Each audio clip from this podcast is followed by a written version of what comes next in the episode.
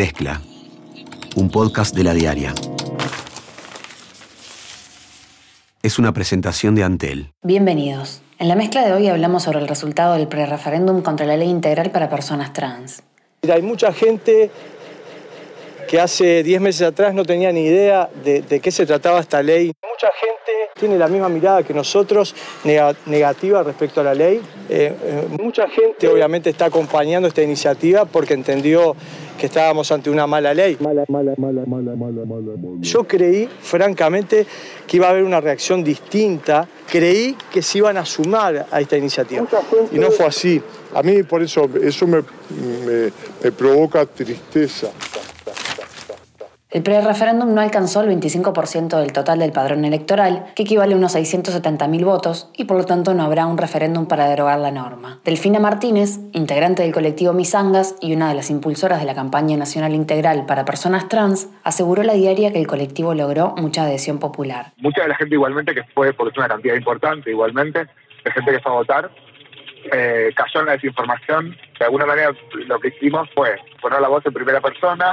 Eso creo que, hizo que las personas dejaran de vernos como, como nos veían desde el imaginario colectivo, ¿no? que solamente podíamos estar en una esquina o, y también la visibilidad de los varones trans. Y eso creo que ayudó desde la campaña nacional agradecieron a la población a través de un comunicado en el que dicen, auguramos un cambio profundo hacia la verdadera inclusión que apunta a cambios sustantivos en todos los ámbitos, familiares, educativos y laborales. Carlos Iafiglioli admitió que la cifra a la que debía llegar su propuesta era importante, pero dijo que desde octubre, cuando se aprobó la ley, vio cómo se informaron las personas. Hay mucha gente que hace 10 meses atrás no tenía ni idea de, de qué se trataba esta ley integral para personas trans. En este tiempo la ha leído, algunos han tratado de ver los argumentos de un lado y del otro. Eh, eh, mucha gente obviamente está acompañando esta iniciativa porque entendió que estábamos ante una mala ley. En noviembre del año pasado, Iafigliola y el diputado del Partido Nacional, Álvaro Dastugue, lanzaron la campaña para derogar la norma bajo el lema Todos somos iguales. El resto del Partido Nacional no acompañó ni la recolección de firmas ni la campaña para promover la votación. Había una interna en el medio, en esa interna alguno quizás le podía jugar eh, a favor o en contra según cómo saliera ese resultado. Después de, que logramos las 70.000 firmas, yo creí, francamente, que iba a haber una reacción distinta de muchos referentes del partido respecto a este tema. O sea, habían votado en contra, argumentaban en contra, ahora el pueblo había puesto 70.000 firmas arriba de la mesa. Creí que se iban a sumar a esta iniciativa. Y no fue así. A mí por eso, eso me, me provoca tristeza. Y a Figliola también se refirió a las declaraciones del cardenal Daniel Sturla. Bueno, en realidad no es que la iglesia no nos apoyó. Hubo una declaración de Sturla que generó algún ruido.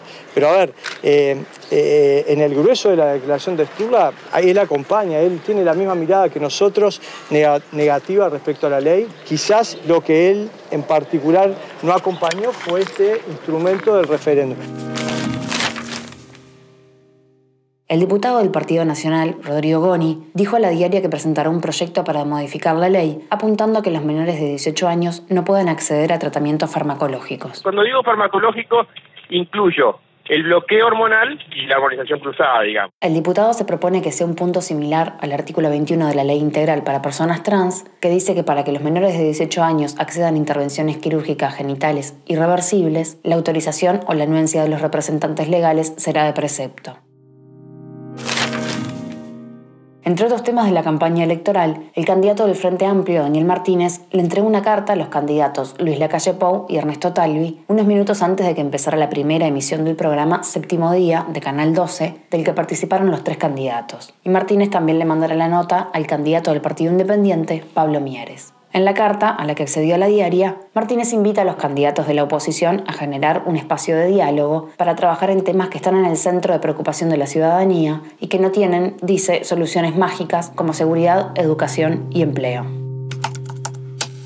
El titular del Ministerio de Defensa Nacional, José Bayardi, encabezará la lista de diputados en Montevideo por la vertiente artiguista, según lo definió la Asamblea Nacional del sector. El segundo lugar en la lista lo ocupará la presidenta de la Junta Departamental de Montevideo, Adriana Barros. A su vez, la Asamblea Nacional ratificó que el ex senador Enrique Rubio encabezará la lista del Senado. La posibilidad de conformar un sublema con otros sectores está abierta, pero lejos de definirse. Con 423 votos a favor y dos abstenciones, finalmente Robert Silva fue erigido formalmente como candidato a la vicepresidencia por el Partido Colorado. La sesión duró cerca de tres horas y estuvo marcada por elogios a Silva, a Ernesto Talvi y a Julio María Sanguinetti. Al final de la convención, Silva enfatizó la importancia de reformar el Estado y su estructura actual y dijo que es importante mejorar su transparencia, rendición de cuentas y descentralización para atender diferente a los que están en distintas situaciones. Hasta aquí la mezcla del 5 de agosto. Conducción, Débora Quirin. Edición, Andrés Nudelman. Producción, María Natalia Rodríguez. Mezcla, un podcast de la diaria. Sumate a nuestra comunidad.